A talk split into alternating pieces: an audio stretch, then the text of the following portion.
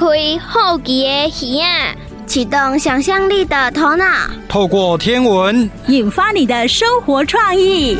欢迎收听《天文 No Idea》。大家好，我是碧莲姐姐，我是月亮姐姐，欢迎收听《天文 No Idea》。月亮姐姐，嗯、我最近呢有看到新闻，是是有关于冥王星的。嗯、听说呢，在七月二十一号呢，嗯、冥王星是达到距离地球最近也最亮的位置，冲。嗯哼，哎。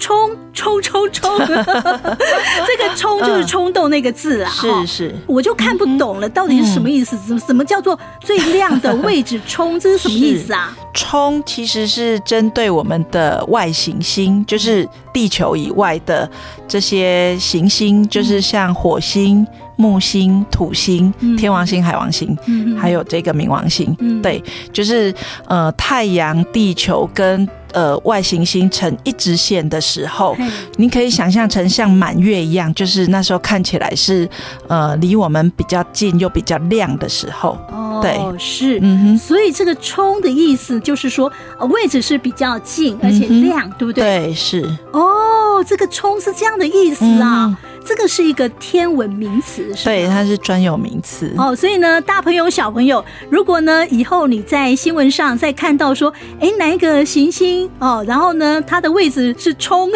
表示说离我们比较近、比较亮，这样的意思吗？嗯、对，看起来比较亮哦。但是呢，讲到冥王星，即使说离我们最近，嗯、可是它的亮度只有十四点三。对，因为它离我们很远，它有。差不多五十亿公里那么远。哦，所以因为非常非常的遥远，嗯、即使是最近也是很远，嗯，是哦，所以我们其实还是很难用望远镜观察，对，对不对？是，所以呢，NASA 就在二零零六年的时候发射了新视野号太空探测器，嗯、想要近距离的去观察它。那它是史上飞得最快的太空探测器哦，可是也飞了。九年，哇塞！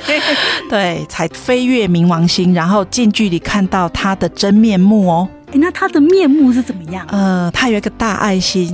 啊，对，它的表面有一个大爱心，对，真的还是假的？真的，你可以看 Google 一下它的照片就知道了。哦，好特别哦，嗯、是。是，不过它真的距离我们太远太远，嗯、要去到那边真的非常非常的不容易哦。嗯、好，那接下来呢，我们要来进行的是自然过生活这个单元，今天要继续讲清明这个节气。不过呢，我们要放眼看天下，我们要介绍国外的清明节祭拜祖先的一些习俗，包含日本、韩国、墨西哥，他们都有这样的习俗，对不对？详细情形是怎么样呢？我们现在就来听自然过生活。欢迎收听老妈的生活智慧，自然过生活。妈咪。上次听你讲完清明节的故事，今天上课时老师也说，韩国也有清明节哦。是啊，韩国的清明节啊称为寒食节，农民会在这个时候整理土地，意思就是重新开始新的农业。而且啊，他们也在这一天将炊煮食物的火做一个分界。清明节之前是老的火，之后是新的火。这中间啊，有一天的时间是不能用火的，也就不能开火煮饭，只能吃事先已经做好的冷的饭。哦，我知道，所以才称为寒食啊。答对了，真聪明。哈，那当然。妈咪，那韩国人怎么过寒食节的呢？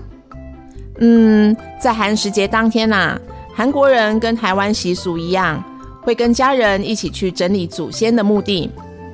并且啊，会准备一些水果和韩国的烧酒来祭拜祖先。如果有计划要移动祖先的坟墓的话，也会在寒食节这天进行哦。另外啊，家里的房屋或者是寺庙需要整修的话，韩国人也会选在寒食节当天进行，因为他们相信啊，这样可以带来祝福哦。哎，跟台湾一样，和家人一起扫墓祭拜祖先耶。那我们在清明节吃的是春卷，韩国人也吃春卷吗？哦，不是哦，韩国人呐，在扫完墓之后，会跟家人一起在家里用新的火煮成的饭，一起做饭团，吃饭团，并且啊，互相祝福。哦，原来韩国人在寒食节是吃饭团呢。妈咪，那清明节这样慎终追远、祭拜祖先的习俗，只有我们和韩国有吗？其他国家有没有啊？有啊，像是日本每年八月中的盂兰盆节，除了学生放暑假之外，各个公司行号啊也都会放假，而且啊，这个假期长达一个礼拜呢。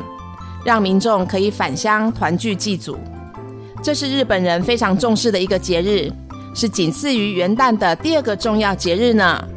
哇，好好哦，可以放那么多天的假。那他们有哪些习俗呢？日本盂兰盆节相关的风俗习惯很多，除了到墓地祭祖、举办法会之外啊，不同地区也有各自不同的习俗和做法。另外，日本各地也会举行大型的盂兰盆会庆典，不分男女老少，大家都穿着浴衣齐聚，跳起盂兰盆节舞。目的啊，是为了迎接祖先，并且祈求风调雨顺。跳舞耶，感觉好热闹哦。对呀，所以啊，盂兰盆节的这个期间，也是日本的旅游旺季呢。哇，这么多天的假期，可以返乡祭祖，也可以安排旅游。真不错耶！是啊，其实啊，除了日本和韩国，其他很多国家也有类似清明节的节日，像是墨西哥也有一个古老的传统，就是亡灵节。亡灵节那是什么啊？亡灵节是墨西哥的一个重要节日，是一个与身边的家人呐一起缅怀去世亲人或朋友的节日。亡灵节是在每年的十一月一日和十一月二日。在墨西哥的传统文化中啊，他们认为死亡并不可怕哦。对他们来说啊，死去的人依然活在在世者的精神记忆之中，而亡灵节啊，就是死去的亲友可以回到人间的时刻。所以人们在这天会透过一些传统的仪式来迎接他们，并且一起欢度这个节日呢。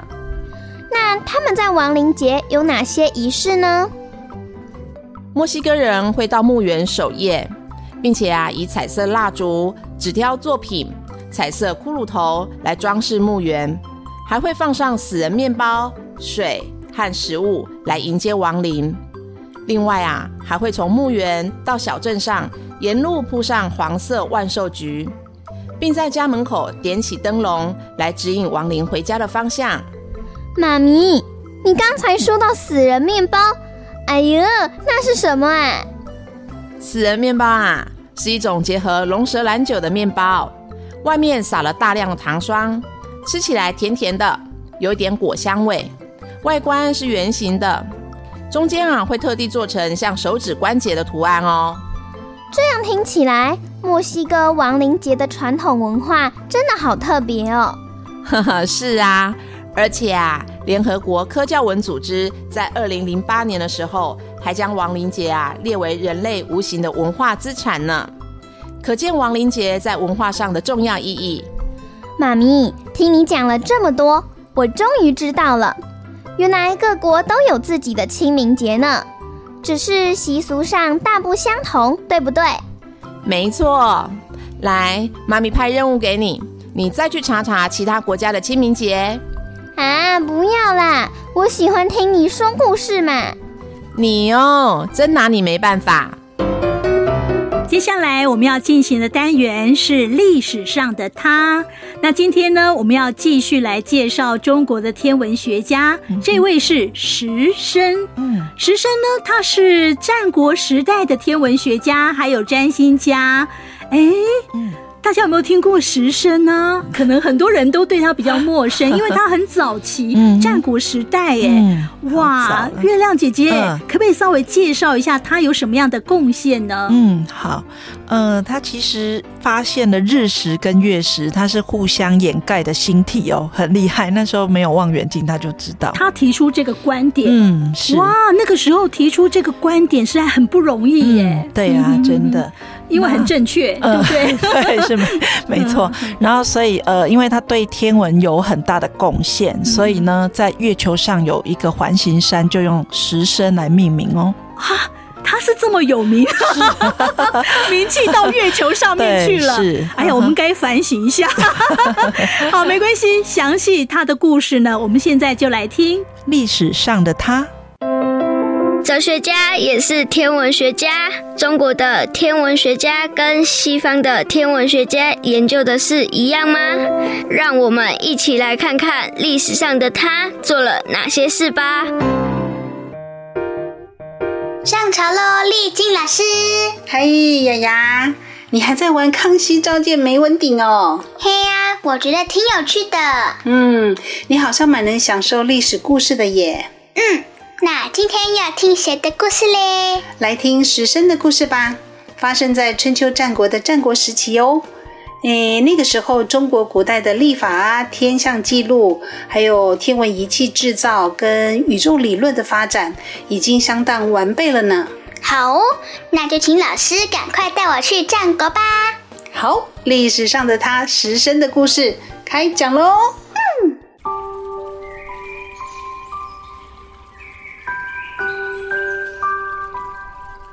石生也叫做石生父、石声辅或石生夫，公元前四世纪战国时期中期的魏国人，是当时四大天文学家占星家之一哦。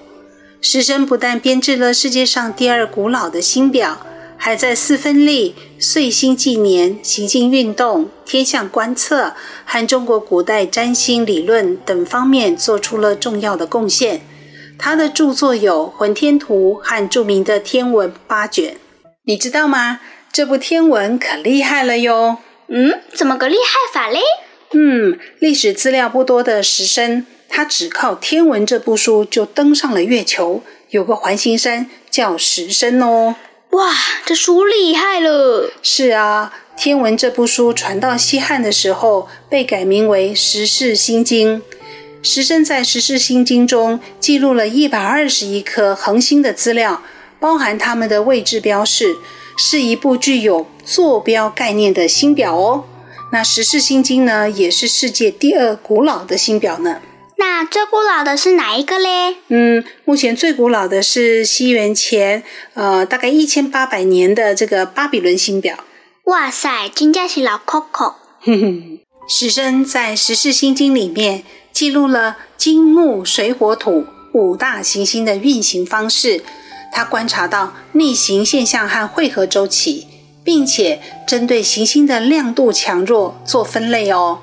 他也记录了日食和月食是天体互相掩盖的现象。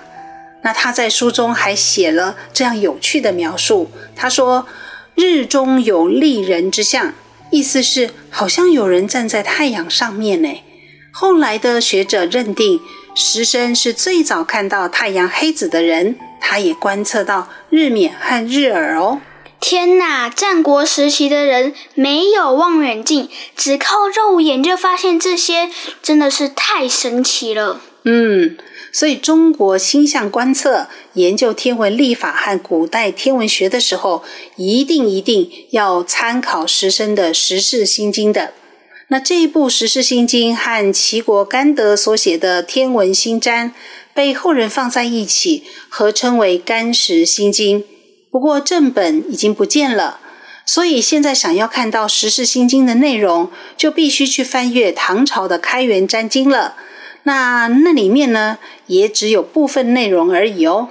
哇塞，只有部分内容就登上月球了诶。对呀。要是全部的《时事新经》都还在，那还不知道创几个世界纪录嘞。嗯，没错，《汉书·天文志》这本历史书本里面有三个师生对彗星的描述，你听听看哦。好，嗯，有一次，石生记录了一句话，他这样说：“看见彗星，彗星在东北方出现的时间比推算的时间早。”之后看到彗星天坛，他这样写：“看见坛云，尾巴尖尖的，看起来像一头牛。”之后看到彗星天枪的时候，他这样记录：“看见枪云。”两端尖尖的，像一匹马。哈哈，在石生的眼中，有像牛的彗星，也有像马的彗星。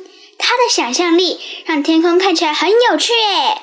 嗯，接着你听听看，他这样说喽：枪、弹、棒和形状特别的彗星，是代表各国之间必有战争、国破家亡、旱灾、饥荒、凶恶的事情。必然发生。哦哦，妈呀，那也是坏事要发生了嘞。哼哼，想不到吧？前三句呢是天文学家石生的天象观察，后面一段呢则是占星家石生做的星宿解释。那个时候因为战争不断，魏王要求石生对宇宙万事万物做出占卜哦。哇，要是他还活着，我也很想要找他占星一下。哼哼。老师也想，好了，我要让你知道，石生环形山有一个特点哦。你觉得你看得到月球的背面吗？嗯嗯，看不到。嗯，但是位在月球背面北极圈附近的石生环形山可不一样哦。当月球出现射动现象的时候，你可以观察到它的侧面哦。哇，这么特别哦，应该是千载难逢的机会吧？嗯，没错啊，所以买奖券说不定会中奖哦。哦，最后，我希望你能从石生的故事里找到乐趣哦。嗯，谢谢老师。不客气。老师，嗯，你让我一下子上月球，要去看彗星，一下子到兵荒马乱的战国时期去听时生占卜，让我真的好忙好忙哦。对呀，你好忙哦。对呀。大家好，我是碧莲姐姐，我是月亮姐姐，欢迎继续收听天文 No idea。接下来我们要进行的单元是 English Rock 这个单元呃。我们今天呢，English Rock 要来介绍一年十二个月的由来。嗯、呃，我们好像很少去想这个问题。对，我们就想说一月、二月、三月这样过了。呃、可是你知道一月、二月、三月，尤其是呃，世界上所用的公历哦，它是怎么来的呢？嗯，呃，听说是缘起于古罗马的历法，是吗？嗯，是。那本来好像是说只有十个月，嗯，怎么会又多出来变成十二个月呢？那就要听。月亮姐姐要卖关子。好，那我们现在呢，就来听 English Rock。Ann 老师会告诉我们哦。Hi, hi, hi! We're English Rock. English Rock. Welcome to our channel. English Rock and Rock English.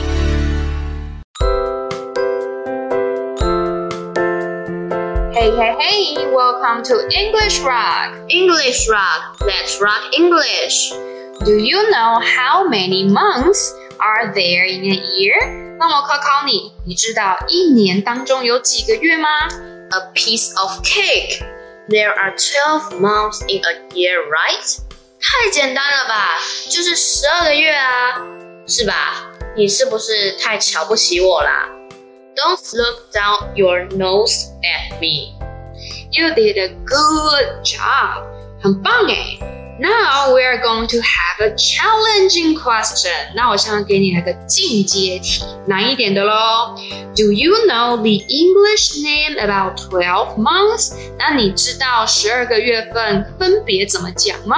嗯，Is one month, two months, three months？呃，十一月、二月、三月。 啊 You give a wrong answer. 不对啦，答错喽。Wait, wait. Let me try again. 嘘，等等，我再猜一次。Is first month, second month, third month, right? 是第一个月、第二个月、第三个月。 What a pity！太可惜了。I think it is the wrong answer。我猜你还是错的。No, this is too difficult. Tell me the answer。这题太困难了吧？可以告诉我答案吗？Sure, let me tell you。那让我来跟你说吧。English name about twelve months is not so easy. I know that Chinese months are literally named in their numerical sequence, but English is not. No, no, no, no. 英语的月份呢，不像中文的月份，很简单，我们直接从字面上按照顺序，数字一二三四五一直排到十二。Every month in English has its own name, just like us. 那英文当中每一个月份像我们人一样都会有自己的名字。For example，例如，the first month is called January, the second month is called February, the third month is called March, and it's really cool, right? 比如说一月份我们叫做 January，二月份是 February，三月份就是 March，听起来很酷吧？他们都有自己的名字。 That sounds cool，听起来是很酷了。But why does it sound so confusing？听起来也太令人困惑了吧？One month, two months, three months. Isn't it more simple and clear？为什么要这么麻烦呢？One month, two months, three months. 不是更简单明了吗？哦哟，这样我又要多背一堆英文单字了啦。Exactly, one month, two months, three months。如果说一月份、二月份，英文直接翻是很简单呐、啊。But it comes with reason，但是当然是有原因、有典故的。For ancient Rome，以古罗马人来说，the name is created by Gregorian calendar。 that is used in the world today. Each month is unique and their names have their own symbolic meanings. We can know what's going on at different times of the year from these names. 你说的没错，我们现今呢，世界上所用的公历是来自于古罗马，而每个月份的名字都是独一无二的。 它们也代表着其象征的意义。我们甚至可以从不同的名字了解一年当中每一个月份会发生不同的事情。是哦，原来每个月份的英文都有不同的意义哦。That's right，对呀。Did you know that there were only ten months in Rome？那你知道，其实，在古罗马的月份当中，最早只有十个月吗 ？Really？Where did that two months go? Why did this happen? So I will gain a year in just ten months? That's so great. 真的哦，那剩下的两个月跑去哪了呢？为什么会这样呢？我只要十个月就能长一岁了吗？It's fun, right? 这样很很有趣吧 ？because the ancient Romans believed that there was no need to count the month in winter。其实古罗马人想法很特别哦，他们觉得冬天不用计算月份的诶，所以他们原本是没有一月 January 跟二月 February，所以当时呢是没有一二月份的。Oh my God！天哪，如果没有一月和二月，那我要怎么过我最爱的农历新年呢？我还想围炉放鞭炮领压岁钱呢，而且他们这样要怎么跨年呢？唉，幸好我不是出生在古罗马时代。That's right, and it's good, and it's lucky you。你说的对，超幸运的你。And they will not able to use the calendar to line up with the seasons. There is no way to calculate the dates in winter. 这样没办法搭配上季节的交替了，而且这样在冬天的时候就没办法计算日期了，哎，这样子超不方便的。 Wow, you're so smart! 哇，你很聪明耶，你已经先想到了。So that's why the ancient Rome emperor，这就是为什么古罗马的皇帝 decided to add two months in a year，他才决定一年当中他要加两个月份啊。Now we have January and February, and the original first month and second month became March, April, and so on. 所以呢，自从他决定加了两个月份，那原本的三月 March、四月 April 就往后推了。所以其实原本呢，March 是古罗马的一月，April 是古罗马的二月，所以所有的月份都往后推两天，就以此类推喽。Wouldn't it be pitiful for the other months？这样子，其他月份不会很可怜吗？哎 ？Well, why did you say that? 为为什么你觉得他们可怜啊？Because they were already in order, but they were caught in line by January and February. They have to wait back row. 因为他们已经先排好顺序了，但是却被一月和二月插队，让他们只能往后排。 如果我排队已经排好了，结果被别人插队，还不能换回来，我会非常生气。The way you say it makes sense，你说的其实很有道理耶。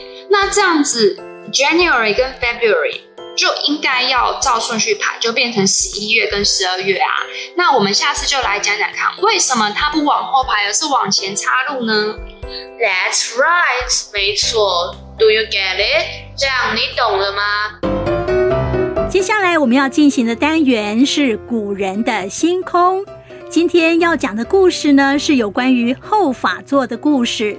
大朋友、小朋友，你们知道后法座在哪里呢？嗯，我不是很清楚哎。月亮姐姐，嗯、后法座怎么观测呢？嗯哼，其实它是春季的星座哦。那呃，你可以找一找，我们头顶上呢，隐约会有一群闪烁的小星星。嗯，那这边呢，它大概的位置是位在猎犬座跟狮子座尾巴的中间。哦，在那里就可以看到后法座了。是，它不是很明显，因为它的亮度不是那么亮。嗯、是，所以。不容易被我们找到，对。可是你可以用那个双筒望远镜，嗯，嗯，就在那附近寻找，就会发现很多小星星在闪烁着。哦，是，对。那要讲到这个后法座的故事呢，好像跟古代埃及王妃的秀发、嗯、有关系，是吗？对。呃，古代埃及王妃的秀发是非常的漂亮，嗯、可是呢，被她剪断了，对不对？对 为什么要把一头秀发剪短呢？哎，其实这个是有故事的，嗯、是详细的情形，我们就来听古人的星空。你听过哪些关于星空的故事呢？星星的故事不只有希腊神话哦。古人的星空，带您遨游全世界精彩的星空传说。我们都知道，在春季夜空中，狮子座尾巴发光的二等星五帝座一，会与牧夫座的大角星及侍女座一等星角宿一共同形成春季大三角。在春季大三角北边中央附近聚集的几颗小星星，就是后法座。后法座位置距离银河最远的地方，是由晦暗星星聚集而成的不规则星座。若不是在天空漆黑的地方，可能不太好找。虽说星座的起源可以追溯至希腊时代，却没有被列入托勒密四十八星座当中。它在一千六百零二年天文学家第谷加入一览表之前，并没有多少知名度。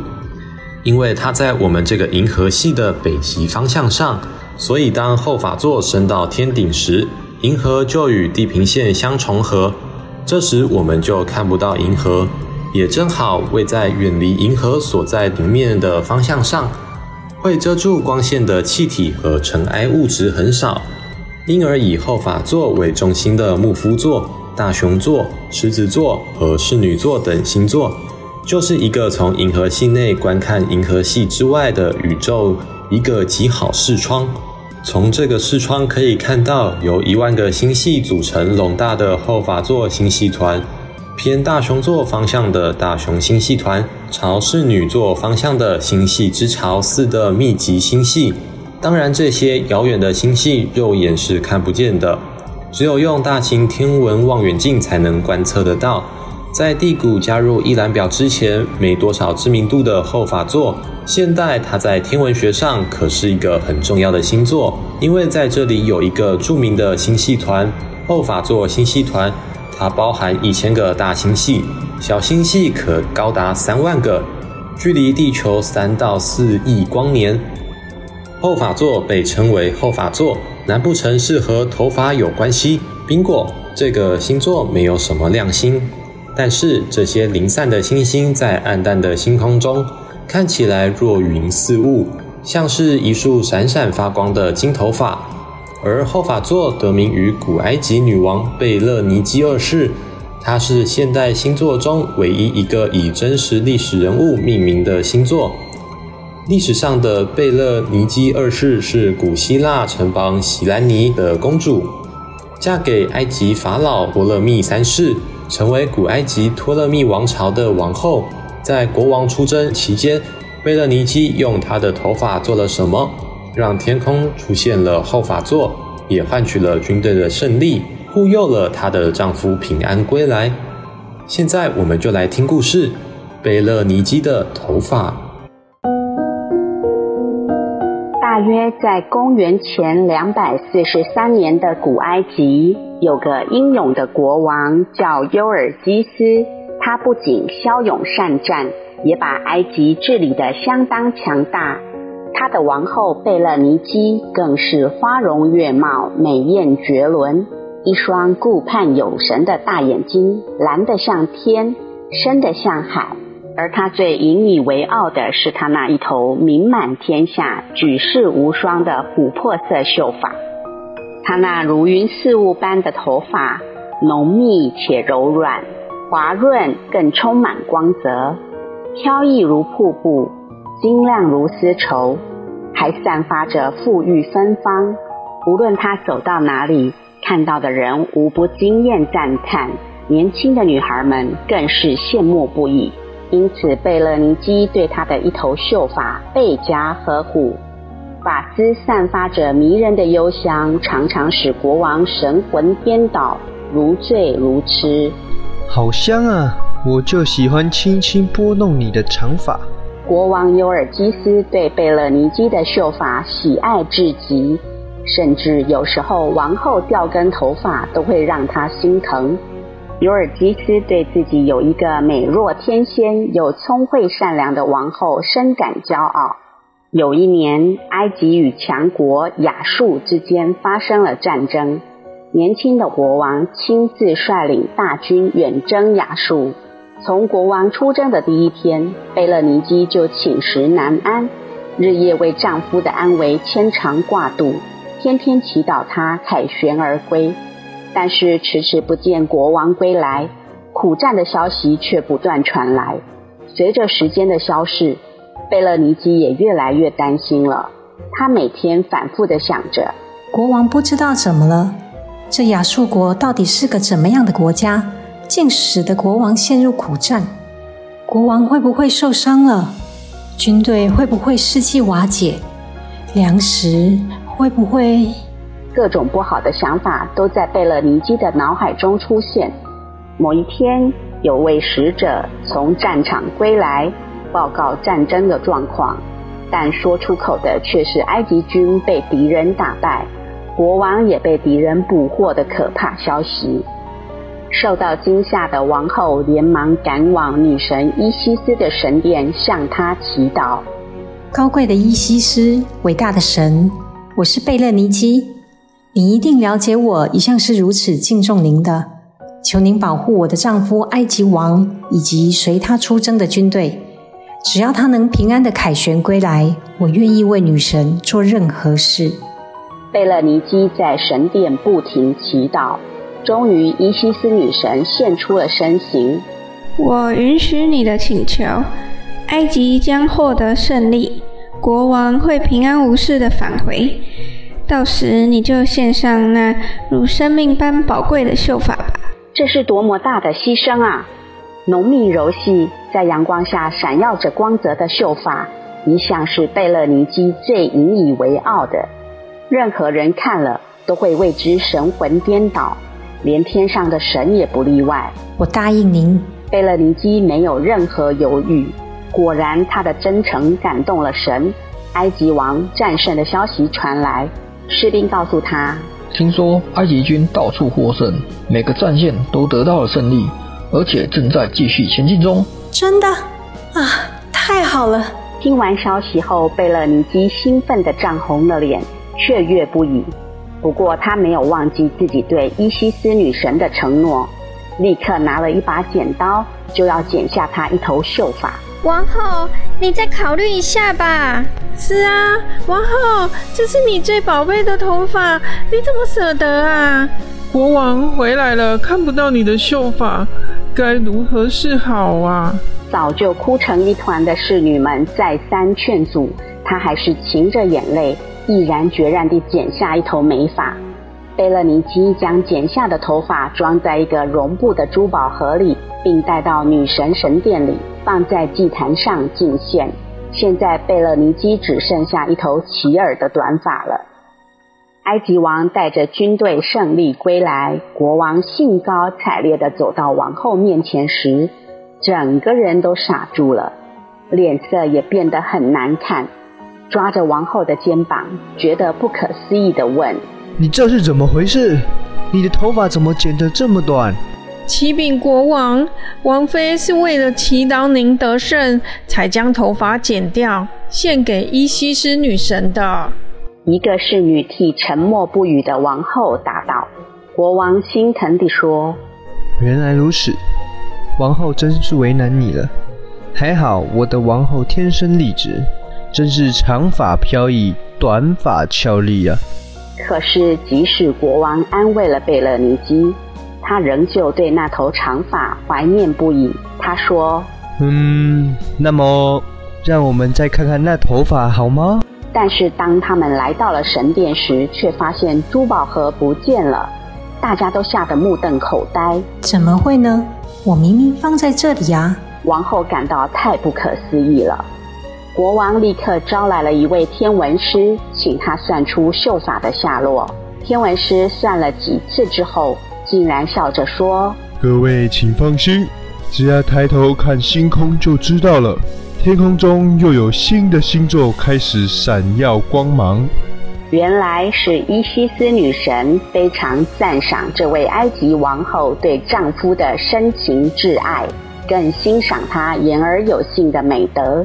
而当他看见贝勒尼基贡献在神庙里的秀发时，竟然也被那华美绝伦的头发惊呆了，连在天界都未曾见过如此光彩夺目的秀发，于是便将那秀发提到天上，让它永远装饰着星空，给春夜的天空平添了一种梦幻般的意境。哇，快乐的时光过得总是特别的快，嗯、又到了节目的尾声了。月亮姐姐，嗯、今天星期二了，所以我们就可以上网去填有奖征答，嗯、对不对？没错，是。那我们要上到哪边去填？可不可以跟大家再说一次呢？嗯，好，就是 Google 一下找。诸罗城的星空网站就可以上网做有奖征答喽。对对，听众朋友，你每次上网去填答对的话，就有累积分数，对不对？那你每一次每一次去填，那分数就一直在增加啊。那最后呢，我们应该是在八月底的时候，九月初之前，我们会全部累积一次，然后会发奖品，对不对？好，那所以呢，听众朋友，如果说你能够上网去。填有奖征答就有机会拿到奖品哦。嗯、好，那我们希望听众朋友你都在当周的礼拜二中午开始填答，嗯、然后一直到当周的礼拜天中午结束。是是，把握这段期间，因为时间过很快，有些时候你没有注意啊，已经过了礼拜天了，来不及了，来不及了，你当周就来不及累积分数了。不过呢，没有关系哈，只要你不放弃啊、呃，每一个礼拜如果想。起来都固定到这个侏罗城的星空去填有奖征答的话，我相信你一定可以拿到奖品的。嗯、是。好，那我们今天节目就进行到这里，非常谢谢您的收听。我们下个礼拜一中午十二点，欢迎继续收听《天文 No Idea》。再见，拜拜。文化部影视及流行音乐产业局补助直播。